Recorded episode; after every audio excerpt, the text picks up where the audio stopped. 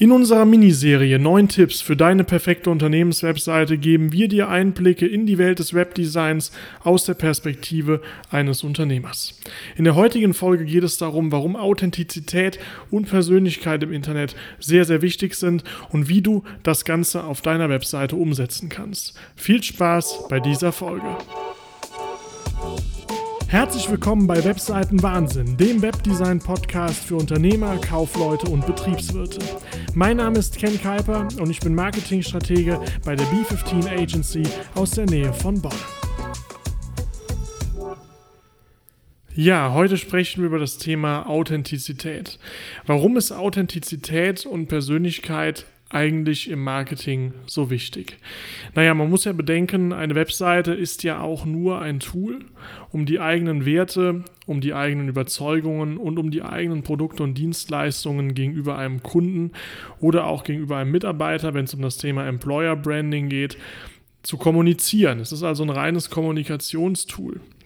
Und am Endeffekt ist es doch so, Menschen kaufen Produkte oder nehmen Dienstleistungen in Anspruch, weil sie jemandem vertrauen. Und ohne das Internet, ja, also früher zum Beispiel, macht man heute natürlich auch noch, aber früher noch viel mehr, da liefen die Vertriebskanäle anders. Ja, da hat man über das Telefon verkauft, da hat man vielleicht auf einer Messe gestanden.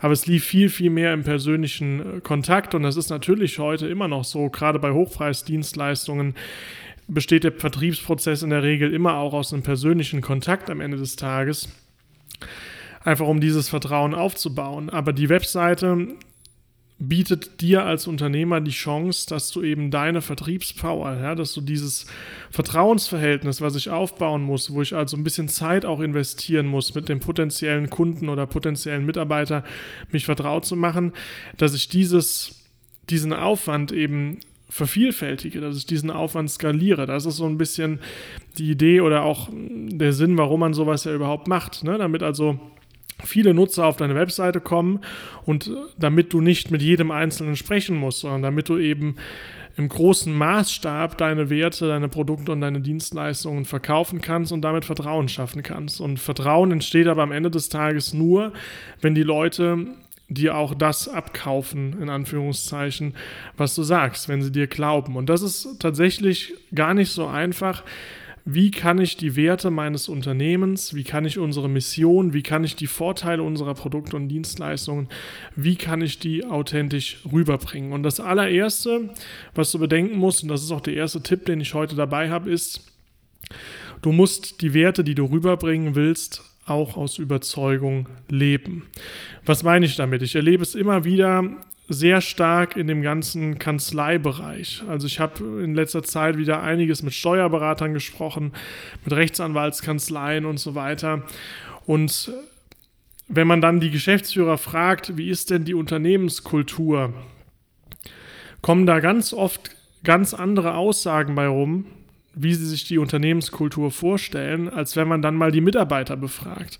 Die Mitarbeiter geben teilweise ganz andere Antworten. Oder wenn man mal einen Tag lang ähm, dort ist für eine Discovery Session, um mal einen Einblick in das Unternehmen zu bekommen, dann merkt man, das, was die Geschäftsführer denken, entspricht gar nicht unbedingt Re der Realität. Also die Kultur, die dort als Leitbild vorgegeben wird, wird da gar nicht unbedingt gelebt. Oder ein anderes Beispiel ist, ich habe mal mit ein paar Steuerberatern gesprochen und gefragt, wie sieht es bei euch eigentlich mit digitaler Mandantenbetreuung aus? Also wie digital seid ihr? So, und dann sind die Aussagen ganz oft, ja, wir können digital arbeiten. Und dann frage ich, ja, was, was ist denn für euch digital? Ja, wir haben die Möglichkeit, mit einer Cloud Belege auszutauschen. Und äh, wir schreiben natürlich auch E-Mails. Und dann frage ich aber zum Beispiel, ja, habt ihr denn auch ein Dokumentenmanagementsystem, ein DMS? Und dann heißt es, nee, sowas haben wir noch nicht, wir scannen noch nicht alles, wir schicken immer noch Briefe. Ja, oder manche Sachen schicken, manche Sachen schicken wir immer noch mit Post. Oder ich frage dann, ja, wie gewinnt ihr denn Mandanten? Ja, über Empfehlungen, analog. Sag ich, ja, ist ja nicht so, nicht so digital. Ne? Also digital heißt für mich zum Beispiel im Kanzleikontext eben nicht nur, dass ich jetzt eine Cloud habe, das ist ja heutzutage nichts Besonderes mehr, sondern dass ich auch komplett digital meine Kunden gewinne, dass ich auch in der Lage bin, Videokonferenzen zu machen. Und selbst da sind immer noch viele wirklich zurück. Selbst nach Corona ist es erschreckend, wie viele gerade Kanzleien, so, so kleinere Kanzleien auf dem Land äh, mit fünf Mitarbeitern oder zehn Mitarbeitern, ähm, ja, wie, wie die denken, dass sie digital sind. Das aber dann eigentlich gar nicht Sinn, wenn man das mal tiefergehend hinterfragt, weil das, was da eben als digital verstanden wird, nicht unbedingt das ist, was auch wirklich digital bedeutet. Und das ist dann halt auch so was, was dann dafür sorgt, dass wenn, ja, wenn man im, im tiefen Herzen zum Beispiel nicht digital arbeitet, wenn man auch gar nicht so tief drin ist in dieser digitalen Materie und schreibt aber, dass man digital kann, und hat vielleicht eine Webseite, die aussieht, als wäre es aus dem Jahr 2002, dass das natürlich nicht authentisch ist und dass ich da natürlich auch auf meiner Webseite kein Vertrauen aufbauen kann. Also das das ist mal so das Erste, ja. Das, was du sagst, was du bist, das musst du auch sein. Ja, wenn du sagst, du bist ein lockerer Arbeitgeber mit einem tollen Arbeitsklima, dann muss dieses Arbeitsklima auch in dieser Firma auch da sein. Sonst bringt das Ganze nichts, sonst ist das Ganze nicht authentisch, ja. Und die zweite Thematik oder der zweite Tipp ist, da geht es jetzt um das Thema, wie kann ich denn diese Authentizität erschaffen. Ja, also du musst es vorleben, aber du musst es auch kommunizieren. Und da gibt es eine Methode, die ich besonders gut finde, und das ist die Methode des Storytellings. Ja, dass du also nicht einfach schreibst, wir sind ein toller Arbeitgeber mit einem guten Betriebsklima, sondern dass du es den Leuten zeigst. Und das kannst du zum Beispiel machen, indem du Geschichten erzählst im Videoformat. Ja, also nehmen wir mal das Beispiel Employer Branding. Produzieren ein Video, erklären im Video, was dich von anderen unterscheidet, warum du ein guter Arbeitgeber bist. Also nicht einfach nur behaupten, dass du es bist, sondern es auch zeigen, warum. Und dann blendest du zum Beispiel Mitarbeiter ein, die bei dir arbeiten und die dann eben auch sagen, ja, wir fühlen uns hier wohl, weil so und so. Ne? Dann, dann hast du auch diesen Beweis. Dann hast du diesen Beweis und dann ist das Ganze auch eben authentisch. Dann ist das Ganze auch glaubwürdig. Und genauso bei der Kundengewinnung. Jeder Versicherungsvertreter schreibt auf seiner Webseite, ja, wir sind nah am Mandanten. So, aber die wenigsten, die zeigen es. Ja, mach doch ein Video und erkläre, warum du gerne oder warum du nah am Mandanten bist. Ja, erkläre doch ein oder erzähl doch einfach mal die Geschichte von einem Schadensfall, den du für einen Mandanten reguliert hast und wie du es da geschafft hast, dass der eben sein Geld bekommen hat. Erzähl ruhig die Geschichte. Ja, also Geschichten transportieren immer so eine gewisse Persönlichkeit. Geschichten kann ja auch keiner nachmachen. Also die Geschichte, die du erzählst, ist deine Geschichte. Die kann ja grundsätzlich niemand eins zu eins so erzählen. Ja, vielleicht hat jemand eine ähnliche Erfahrung gemacht, aber so wie du sie erzählst, kann sie kein anderer erzählen. Das heißt, Storytelling ist per se etwas, was eine hohe Einzigartigkeit schafft, was ein hohes Vertrauen äh, schafft und auch eine hohe Authentizität.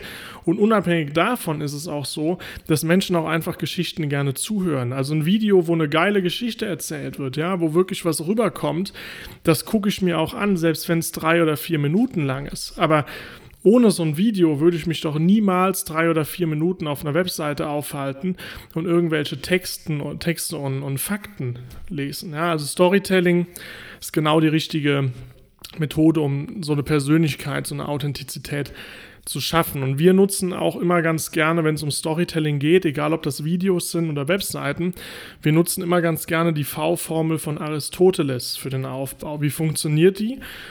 Du stellst ganz kurz den Status quo vor, ja, also du präsentierst quasi den Protagonisten des Videos mit seinem Alltag und jetzt stellst du da, wie er mit einem Problem konfrontiert wird. Ja, du steigst mit dem Problem ein.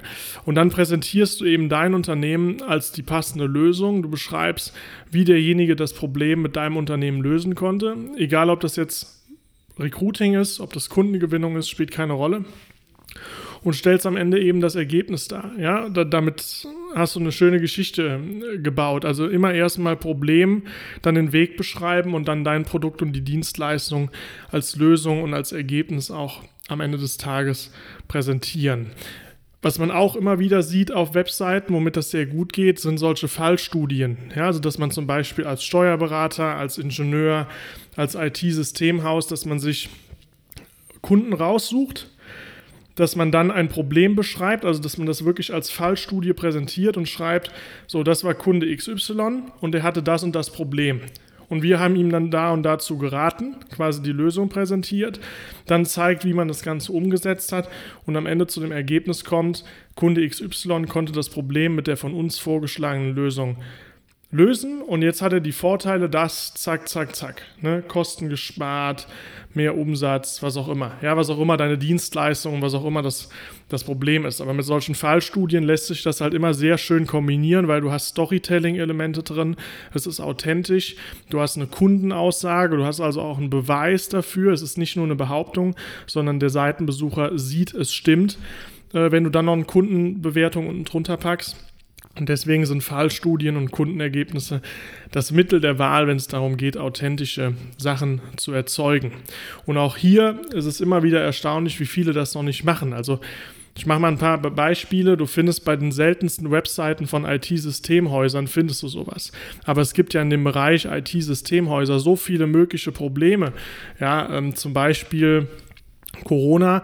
Alle brauchten irgendwie eine Homeoffice-Lösung. So, dann könntest du sagen, Problem, man war gezwungen, auf Homeoffice umzustellen, hatte aber noch gar nicht die Infrastruktur.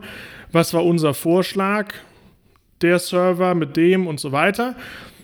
Lösung, wir haben es umgesetzt. Ergebnis, es funktioniert extrem gut. Alle konnten von zu Hause arbeiten. Das Unternehmen hatte keine Umsatzeinbußen, ist jetzt viel besser aufgestellt und so weiter. Ist jetzt ein Beispiel. Oder Steuerberater. Problem, sagen wir mal, nehmen wir mal irgendwie Erbschaftssteuer. Problem war, wir haben hier eine Person mit, mit ähm, großem Vermögen und wenn wir das Ganze ohne Optimierung übertragen hätten, hätte das jetzt 15% Erbschaftssteuer ausgelöst. Wir haben jetzt die und die Varianten gemacht sind jetzt auf 5% Erbschaftssteuer gekommen, haben also die Erbschaftssteuer optimiert. Ja, das wäre so ein Fallbeispiel, wo du konkret zeigst, wie das Ganze funktioniert. Und klar, bei Steuerberatern hat man immer noch so ein Datenschutzthema, das ist ein sehr sensibles Feld, aber du kannst auch hingehen und kannst die äh, beim Steuerberater zum Beispiel die Namen schwärzen und stellst einfach das Modell per se vor. Ja, stellst das Modell per se vor, vielleicht ein kleines schickes Video noch dazu, wie das Ganze funktioniert, nimmst echte Zahlen, schwärzt den Namen oder erwähnst den Namen nicht und, und gibst äh, dem Ganzen einfach allgemeine Bezeichnungen, ja, Person A und Person B und so weiter, aber du zeigst den Leuten, wie es mit so einem Steuermodell funktionieren kann, dass man 10% Erbschaftssteuer spart. Also das sind einfach mal so zwei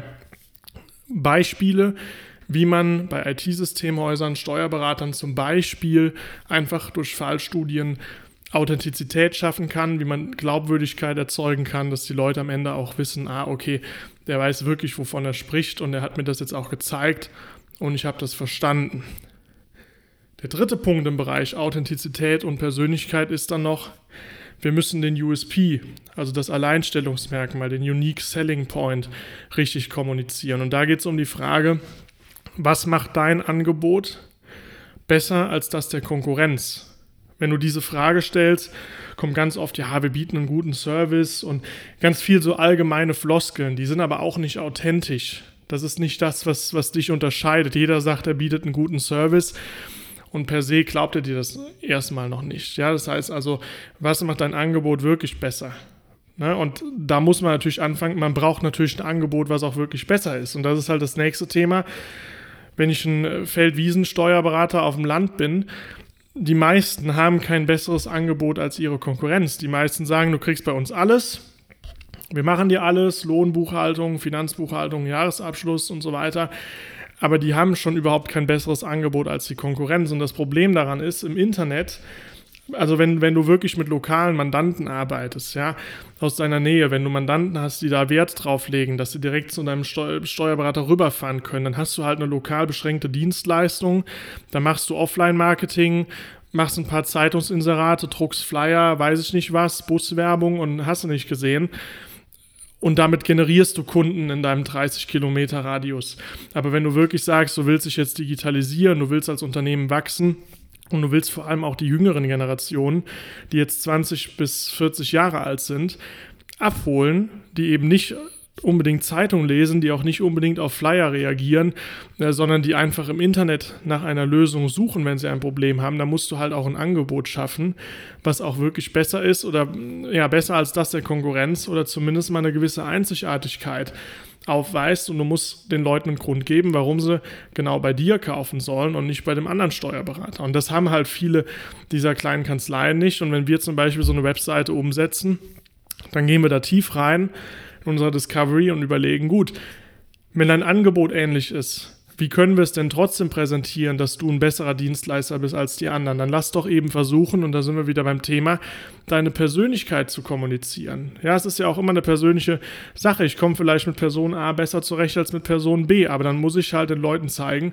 was ich für ein Mensch bin, was ich für ein Steuerberater bin, was mich auszeichnet, was mich für andere oder gegenüber anderen unterscheidet, was meine Stärken sind und oder, oder wann und warum du bei mir am besten aufgehoben wirst. Auch das muss auf der Webseite kommuniziert werden und das kommuniziere ich nicht, indem ich reinschreibe herzlich willkommen und habe fünf Zeilen Text und da steht einfach allgemeines Gefloskel drum, wir kümmern uns um sie, wir sind zuverlässig. Das funktioniert nicht. Also man muss sich schon die Gedanken darüber machen, was ist eigentlich, was unterscheidet mich von den Konkurrenten, sei es mein Angebot, sei es meine Person und das Ganze muss ich dann auch kommunizieren. Genauso wie ich kommunizieren muss, für wen dieses Angebot überhaupt gedacht ist, wem ich damit helfen kann und wer meine Zielgruppe ist. Auch das macht das Ganze wieder authentisch. Ja, ich fasse es nochmal kurz zusammen. Also Tipp Nummer eins oder, oder Punkt Nummer eins, Menschen kaufen aus Vertrauen und Vertrauen entsteht durch Authentizität und Persönlichkeit. Das ist das Erste, was man verstanden haben muss.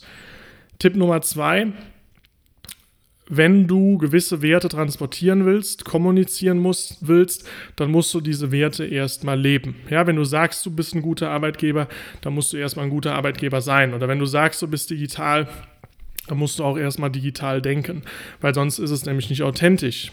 Dann würde ich das auch nicht kommunizieren, wenn es nicht authentisch ist. Tipp Nummer drei, Storytelling, aller, allerwichtigste, wie du Authentizität, Glaubwürdigkeit im Internet erzeugen kannst mit guten Geschichten. Die kann dir auch niemand wegnehmen. Und Geschichten sind per se, weil es deine persönlichen Erfahrungen und deine Gedanken sind, auch per se einzigartig und auch glaubwürdig. Also Storytelling, ganz wichtiger Punkt.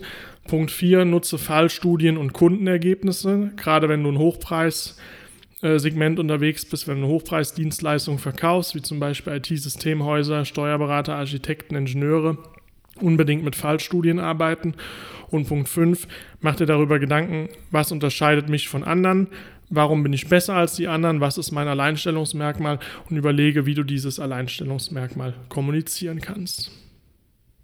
Ja, das war's für die heutige Folge Webseitenwahnsinn. Vielen Dank, dass du zugehört hast. In der nächsten Folge widmen wir uns mal wieder dem Thema Design. Also wir gehen mal ein bisschen von der Kommunikation und von der Sprache weg und gehen so ein bisschen in die Designrichtung. Was unterscheidet ein individuelles Design von einem Standarddesign? Und da wünsche ich dir auf jeden Fall viel Spaß. Bis dahin eine schöne Zeit und bis bald.